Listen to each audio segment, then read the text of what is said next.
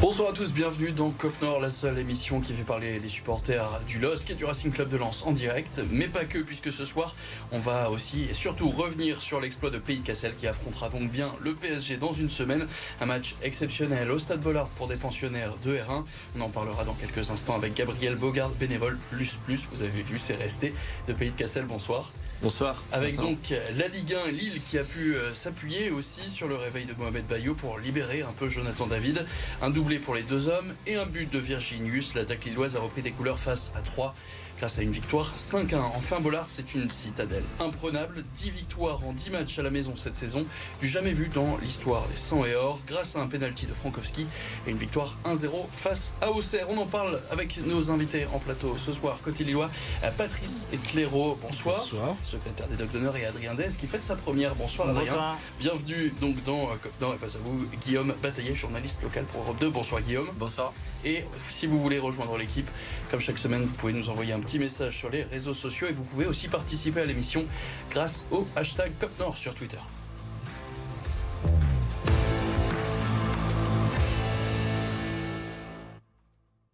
Et l'événement de ce week-end, c'est évidemment cette victoire de Pays de Cassel face à Wascal. Et avant de revenir sur euh, bah, ce qui va se passer cette semaine, beaucoup de choses, normalement, euh, le résumé de la rencontre avec Julian Boubnov. La parenthèse enchantée de la Coupe de France continue. Face à son voisin Wascal, le pays de Cassel s'offre son ticket pour le tour suivant. D'abord mené à 3 minutes du terme, le club de Régional 1 a réussi à revenir au score in extremis dans le temps additionnel avant de s'imposer 5 à 4 lors d'une séance de tir au but pleine de rebondissements. Cette fois, les Cassellois sont définitivement qualifiés pour les 16e de finale et peuvent partager cette joie avec leurs supporters. C'est euh, difficile euh, d'expliquer, c'est une adrénaline qui est, extraordinaire, enfin un sentiment qui est fou. J'arrive pas à réaliser, mais là avec le peuple, les amis, la famille qui est venue, euh, on commence à comprendre que derrière il va y avoir un, ouais, un cadeau incroyable, le gros lot comme, euh, comme on l'a attendu. Le scénario, il il y, a, il y a un jeu du foot, c'est pas possible. Ils mettent deux barres, nous derrière, on revient, ils nous refont tirer un penalty pour rien, on remarque derrière. On arrive à égaliser à la 90e, c'est incroyable. ce qui Ah, passe. vrai que le scénario, franchement, quoi. le scénario est génial. Et les joueurs, ils le méritent tous, franchement. Bravo au club. Le rêve des amateurs nordistes ne s'arrête pas là, puisqu'ils affronteront le Paris Saint-Germain et sa pléiade de stars le lundi 23 janvier, avec pour objectif réaliser l'exploit d'une vie. Alors on rappelle le contexte, vous avez été forcé de rejouer cette rencontre que vous pensiez avoir euh, gagné d'office. Ça veut dire quoi? Il y a un dieu du football? Ah bah apparemment oui, hein, parce que enfin c'est l'ascenseur émotionnel depuis depuis deux trois mois où on est qualifié directement pour euh, les 16e, puis euh, plus qualifié, puis tirage au sort du PSG. Alors là c'est compliqué à gérer. Et puis euh, le, le scénario du match où on perd à la 84e, on, égalise à la 90e, euh, puis après la séance de penalty improbable aussi euh, avec Ma- Mathieu justement qui, qui parlait là, qui, qui tire, qui marque, qui doit retirer, qui rate. Enfin, c'est tout le, le scénario du match, mais également depuis un mois avec avec tout ce qui s'est passé. Ouais. Donc quoi, soulagé aujourd'hui ou au final c'est le plus dur reste à venir?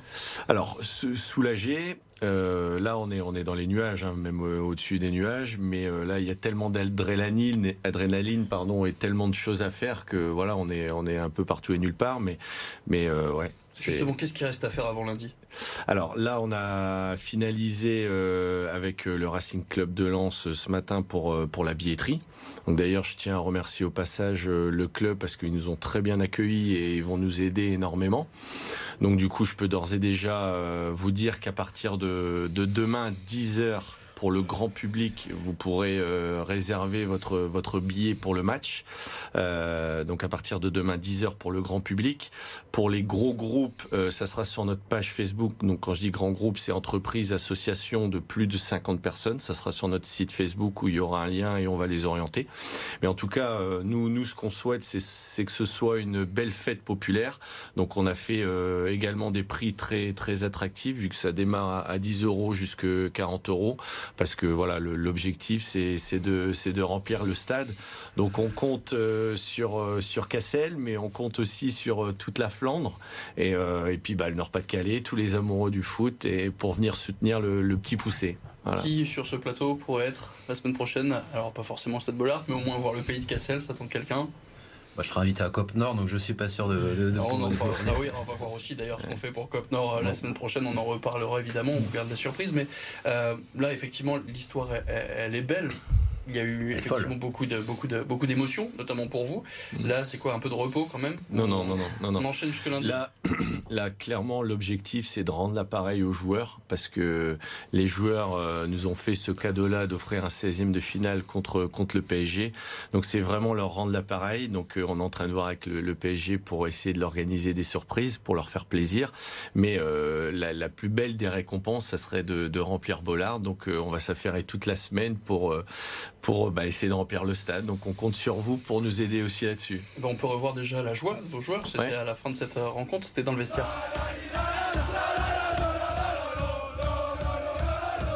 Là, on est donc euh, quelques secondes hein, après euh, le coup de sifflet final. On a vu la mm. grosse fête populaire.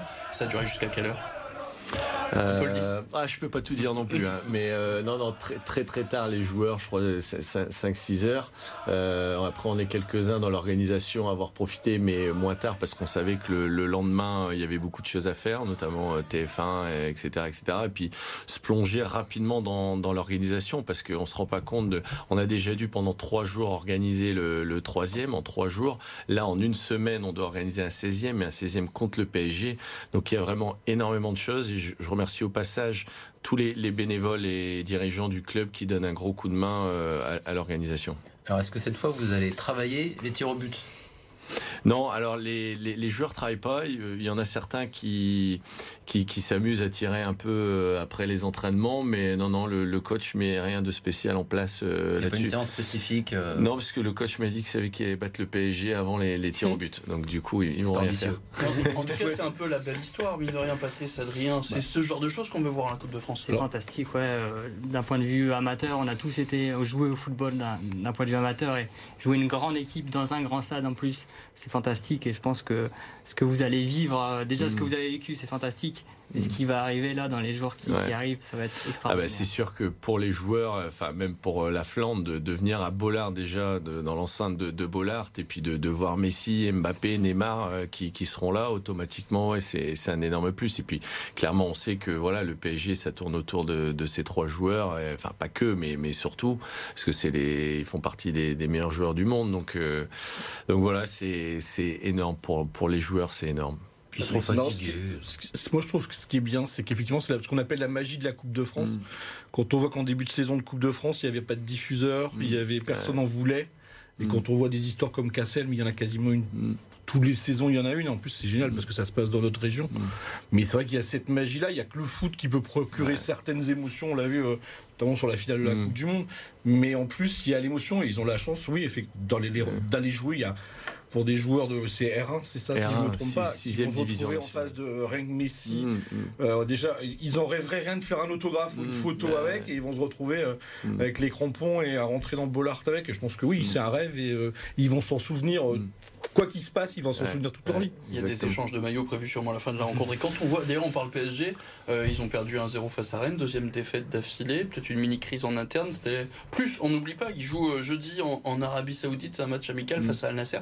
C'était le moment pour, pour les jouer. Il y a, on en parle un petit peu, on évoque ou, euh, vraiment ce sera Non, mais on sait bien qu'il y a s'il y a une équipe qui est imbattable à notre niveau, c'est celle-là. On a vu quand même l'autre petit poussé Strasbourg battre une Ligue 1 clairement des exploits, clairement pardon des exploits, c'est possible. Mais Paris, c'est tellement. Et puis on sait que les, les trois seront là, donc euh, donc du coup non, il y a aucune chance. Alors les trois joueront évidemment pas 90 minutes, mais euh, on sait qu'ils seront là et qu'ils auront du, du temps de jeu. Mais euh, non, non, faut, faut être réaliste. Après, tout est possible hein, avec tout ce qu'on voit depuis, depuis là les trois derniers matchs, parce qu'il y a le scénario ici, mais les deux tours d'avant, on se fait égaliser à la 90e, on marque le 2-1 à la 93e. Enfin, il y a eu sur plusieurs matchs des, des scénarios improbables. On en verra peut-être donc un lundi prochain, 20h45, coup d'envoi au stade euh, Bollard. Merci beaucoup à Gabriel d'avoir été avec nous. On vous souhaite évidemment euh, bonne chance hein, pour mm. euh, ce match mm. lundi prochain. Et la billetterie donc qui ouvre à 10h Alors qui ouvre à 10h demain. Euh, donc mobilisation générale des, des Flamands, du Nord-Pas-de-Calais, de tout le monde. Et au passage également un grand, grand merci euh, à des partenaires majeurs comme la CCFI et euh, le, le, département qui, qui prennent la, la communication, toute la communication euh, en charge. Donc un grand merci à eux. Merci beaucoup Gabriel Bogard, bénévole plus plus donc de l'Union sportive Pays de Kessel d'avoir été avec nous. On vous laisse partir parce qu'on sait qu'effectivement il y a beaucoup de choses à faire encore jusque lundi prochain. Rendez-vous demain 10h pour l'ouverture de la billetterie. Et quant à nous, on se quitte quelques instants. C'est l'heure d'une courte page de pub et juste après, on parle LOSC et Racing Club de Lens. À tout de suite.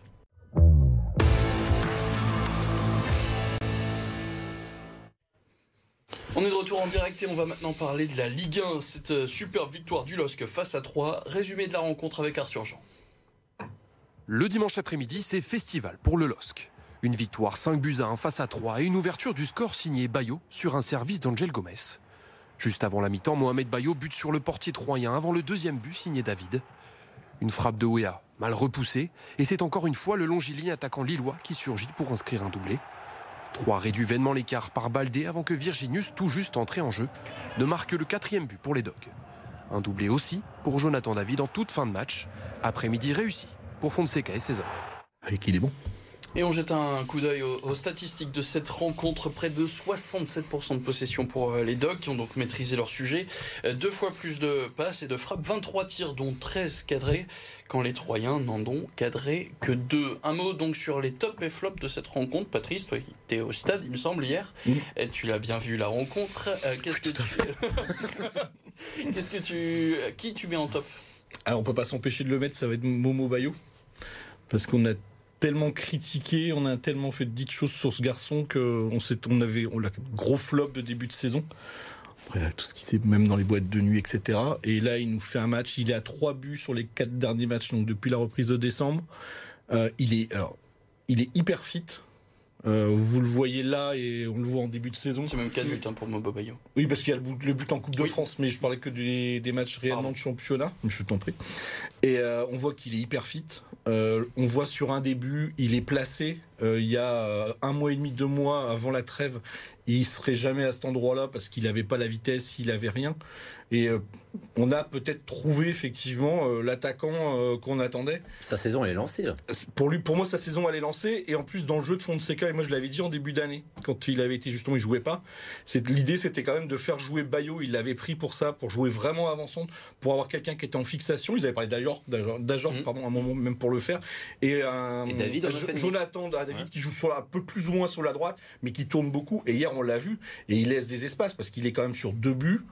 Euh, le, celui de David, le premier, bah, tout vient de lui. Euh, S'il gardait la sort, il la sort dans les pieds de David. Il fait un gros, gros match. Et on voit une présence. c'est vraiment une saison lancée. C'est pas juste le feu de paille sur un match comme ça. On voit depuis, 3-4 matchs qu'il est au top. Oui, puis il a changé physiquement. Hein. Ah, bah, il, vraiment, il a fondu. Il ah est, euh, J'en rêve. les dreads aussi. Bah, de faire pareil. Tu rêves de Momo Bayou ou de fondre? Non, de fondre comme lui. Bon, bah, ça, on n'en parlera pas plus. Ce qu'on va espérer, c'est que maintenant, il joue, il soit titulaire, Bayo. parce que c'est vrai que derrière, entre Bayo et David, on n'a pas vraiment d'autres attaquants de pointe. Donc euh, demain, si on a un Bayo ou un mm. David qui se blesse, ben, on n'a pas vraiment de, solution de rechange. Donc la question, c'est est-ce que Fonseca va continuer à jouer dans ce, dans ce système-là euh, qui est tout positif pour nous parce que David il est bien meilleur dans ce rôle-là et si Bayo commence à marquer ça peut vraiment mm. euh, résoudre nos problèmes de Bayo juste c'est ton top aussi? Alors oui évidemment mais sinon Lenny Yoro quand même je le trouve qu'est-ce qu'il est solide à son âge il est incroyable alors, juste avant de revenir sur les Euro, du coup, on revient sur ton premier top, en l'occurrence Momo Bayo, euh, qui a évidemment fait l'éloge, euh, qui, a, qui a été euh, mis en valeur hein, par son coach Paulo Fonseca. On l'écoute. C'est très important pour Bayo, pour, pour Jonathan.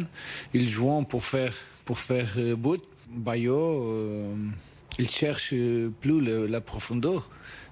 c'est normal avoir plus passe euh, pour, euh, pour Jonah qui joue, joue très très bien euh, les lignes. C'est, une option, c'est une solution pour le, notre, notre jeu. Et rapidement, Guillaume, ton top, c'est Bayo, pareil. Sa saison, elle est lancée, on, en parlait. il marque. c'est, je pense qu'il aurait dû être mis euh, titulaire un peu avant sur les, sur les derniers matchs au lieu de rentrer. Euh. mais là, euh, faut qu'il soit, ce soit l'attaquant de pointe du mm. LOSC mm. et David derrière. Ça, ça, marche, mm. ça, marche très bien. Alors un flop peut-être? Je mettrais, c'est dur, mais je mettrais Baléba parce que Baléba il perd beaucoup de ballons. Il en perd 9 au total. Mais là aussi, c'est un jeune, on parlait d'Euro il y a Bien quelques sûr, instants. c'est un hein. su- moi c'est un super joueur, c'est un joueur que j'adore. Mais sur ce match, il faut mettre un flop, c'est sévère, mais je mettrai euh, Baleba parce que en plus il se prend encore un carton jaune au bout de 20 minutes. On sait très bien que quand tu prends un jaune, après c'est du- ton match est différent. Il a eu du mal à rentrer hein, dans la partie. hein. Et puis euh, moi j'ai remis Baleba parce qu'il a du mal à se contenir. Je sais pas si vous vous rappelez juste Mm. avant la Coupe du Monde, il prend un rouge Il super prend un rouge stupide. Très bête contre Rennes. Est-ce que vous partagez le, le flop? Est-ce que vous en avez un autre? Moi, je, C'est mettrais- sévère. hein. je mettrais quand même Angel Gomez à ce poste-là, en tout cas. Euh, On, on voit en tout cas euh, sur les derniers matchs que c'est pas vraiment sa position. Et euh, là, quand il est plutôt vraiment offensif, il se fait vraiment bouger par, euh, par la défense adverse. Il est encore un peu trop Mm. frêle. Et euh, il est bien meilleur quand il est un peu plus derrière, en, en milieu défensif. Euh, donc je mettrais Angel Gomez. euh, Et toi. Patrice Alors Gomez, ce qu'il faut voir une chose, c'est que sur le milieu défensif, je pense que dans la hiérarchie, il est passé quatrième. Parce que vous avez Benjamin André, vous avez André Gomez et Baleba, je pense qu'il est passé devant aussi, c'est pour ça qu'il le fait jouer là. Mais oui, t'as raison. Et c'est pas son poste du coup. Hum, non, justement, il était bien meilleur quand il était Ah oui derrière. Oui. Euh, moi, c'est un fait de jeu qui sera dans mes flops, c'est la blessure d'Ounas. Parce qu'on on n'a pas de communiqué du club pour le Non. moment parce que les pros étaient pas à l'entraînement, il n'y avait pas d'entraînement aujourd'hui, mais ça avait l'air plutôt alertant. Pas Déjà de le voir- demain d'ailleurs. Ouais, de le voir sortir sur civière. Fonseca, euh, hier dans la conférence de presse, dit qu'il est, euh, que ça a l'air d'être plutôt grave. Il était revenu, il, est- il nous a fait beaucoup, beaucoup de bien sur ce côté droit. Là, euh, entre guillemets, il nous reste Zegrova, qui a fait un très bon match hier. Je l'avais critiqué il y a 15 jours, qui a fait un match plutôt bien Oui, par rapport à ce qu'on a oui. connu. Euh, par contre, l'absence d'Ounas à droite, euh, ça risque un peu de nous dépeupler. Et puis si on parle rapidement de la phase allée qui s'est donc terminée avec cette victoire 5 buts à 1, une- on est donc à 34 points, une sixième place pour euh, le LOSC. En un mot, est-ce que pour toi cette première saison, cette première partie de saison du moins elle est réussie? Alors elle a réussi parce que 34 points, euh, devant ça va très vite. Parce qu'on voit que Paris est à 3 points, les deux sont derrière Paris à 3 points, et Paris est sur un train de champion à 90 points, ce qui est quand même très très haut et ça tient. Et je pense que juste pour finir, il y a 6 équipes, fallait, fallait gagner ce week-end, parce que tout le monde finalement a gagné, notamment Rennes, Monaco, le Lens a gagné, Marseille a gagné. Donc il y a ce groupe-là de 6, et il fallait être dans ces 6-là, les autres sont pour moi décrochés aujourd'hui. Et il faut qu'on parle maintenant euh, de Lens, la victoire 1-0 face à Auxerre, résumé de cette rencontre avec Maxime Montieu. 10 sur 10 pour le Racing Club de Lens. Les 100 et or ont décroché une dixième victoire à domicile en Ligue 1. Devant 38 208 spectateurs, record de la saison, la victime s'appelle cette fois-ci Auxerre. Sous les yeux de la dernière recrue, Adrien Thomasson sur le banc au coup d'envoi puis entré en jeu.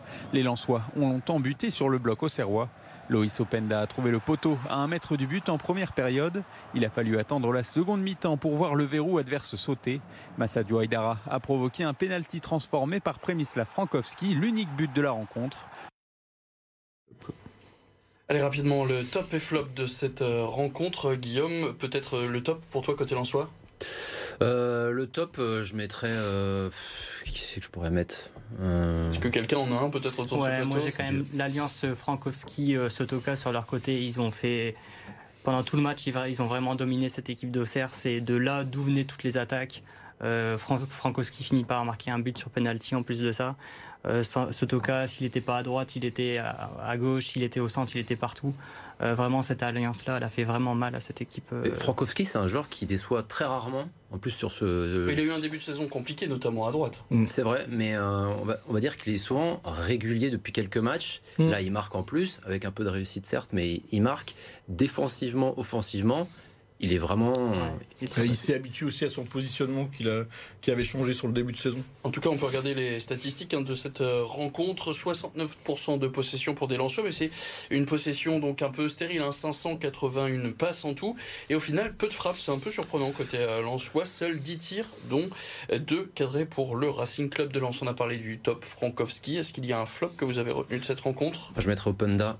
C'est sévère encore, mais euh, Openda, en plus, il mange la feuille. Une nouvelle fois, il avait déjà mangé la feuille à Strasbourg. Il se retrouve à un mètre du poteau et fait une tête, Mm. effectivement. Il doit faire autre chose parce que c'est un super joueur euh, et quand il y a un super joueur, on est en attente d'être exigeant avec ce genre de joueur et il doit, il doit marquer plus comme Jonathan David à, à Lille. On en attente de, de- de plus de ces joueurs, d'être plus euh, avoir plus le côté tueur et euh, Openda parfois il l'a pas tout le temps. Alors on l'a dit rapidement, 10 victoires en 10 matchs à la maison, c'est déjà exceptionnel hein, dans, cette, euh, dans, Mm. dans l'histoire même du club euh, du, du Racing Club de Lens. Il reste tout de même Nice, le derby évidemment, Strasbourg, Marseille ou Monaco. Est-ce qu'à votre avis, Lens peut faire 19 victoires cette saison? 19 victoires, c'est quand même compliqué. Euh, déjà 10, c'était incroyable. Déjà 10, c'est, je pense qu'aucun en soi pouvait espérer 10 victoires et pourtant ils y sont. Euh, les 19 victoires, je pense que dans leur tête, ils vont essayer quand même de, les faire. Hein. Je pense que dans la tête des Lensois, ils vont pas le dire, mais à mon avis, ils vont vouloir le faire. Euh, mais déjà là où ils en sont aujourd'hui dans le classement, euh, ils peuvent être que contents. Maintenant, je pense qu'ils vont viser plus ils vont, dans, ils vont viser la Ligue d'un champion, à mon avis. Bah, justement, tu parles du classement. Un coup d'œil donc avec cette deuxième place pour le Racing Club de Lens avec 44 points. Lille est donc sixième avec 34 unités. Au programme de ce week-end, la Coupe de France qui est donc déjà de retour. Dimanche à 18h30, Lille recevra Pau. Lens se déplace à Brest à 21h. On n'oublie pas non plus Pays de Cassel, on en parlait tout à l'heure, avec donc la réception du PSG à Bollard. Coup d'envoi à 20h45 lundi. Un peu de répit, pas de match en semaine, ça faisait longtemps et ça va faire un peu de bien aux joueurs. Et puis samedi, donc Lens ira à 3, coups d'envoi à 17h et le LOSC sera à Nice avec cette fois le début de la rencontre à 13h.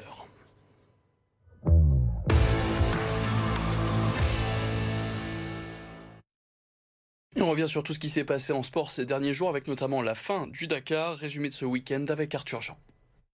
Valenciennes n'y arrive plus. Face à Dijon, autre club malade, les nordistes enchaînent un septième match sans victoire en Ligue 2 ce sont les Dijonais qui marquent les premiers et ce juste avant la pause. Konaté repousse le ballon dans les pieds de Le Bihan qui marque. Touché, VA réagit dès le retour des vestiaires. Kaba obtient un penalty transformé par Jason Berthomier. On se dirige vers un match nul, mais Camara profite d'une faute de main de Konaté pour marquer. Défaite de buts à 1. Valenciennes pointe à la 11e place au classement. Il n'y aura pas de podium pour Adrien Van Beveren. Le nordiste a terminé 5e et premier français du classement général du Dakar 2023. À l'issue de l'ultime étape, le pilote Honda pointe à 20 minutes et 30 secondes du vainqueur final, l'Argentin Kevin Benavides. S'il compte une victoire d'étape à son actif cette année, la cinquième, le pilote de 32 ans aura fait moins bien que l'édition précédente où il avait terminé quatrième du classement général. En basket, grosse défaite pour le BCM à l'extérieur face à Nancy. Les joueurs de Gravelines Dunkerque se sont inclinés 82 à 55 en perdant les quatre cartons. Peu d'adresse, peu d'agressivité et de combativité face au SLUC. Les hommes de Laurent Léniam ont manqué à peu près tout. C'est la première fois qu'ils inscrivent aussi peu de points depuis le début de la saison. De quoi recommencer à douter après la victoire dans l'Opalico la semaine dernière. Pas plus de réussite pour l'autre club nordiste en Betclic Elite, second revers d'affilée. Pour le SSM, c'était face à Rouen ce week-end. Une défaite 79 à 68. Le Portel est avant-dernier de Betclic Elite. Et c'est déjà la fin de cette euh, édition, c'est encore passé très vite. Merci beaucoup Guillaume Bataillé, Patrice Cléraud et Adrien Dez. Ça s'est bien passé cette première Magnifique. Tu reviens? Bah avec plaisir. Et bah quand tu veux, avec grand plaisir. Vous pouvez donc, on vous rappelle, hein, rejoindre l'équipe. Un petit message sur les réseaux sociaux si vous voulez découvrir le plateau et l'équipe. Merci à Théo de Rangeon à la réalisation et à la rédaction d'RMC Sport. Et on se retrouve dès la semaine prochaine. Et si vous voulez réécouter cet épisode de Côte Nord, ça se passe sur le site de BFM Grand Lille et en podcast sur Spotify. À la semaine prochaine. Salut.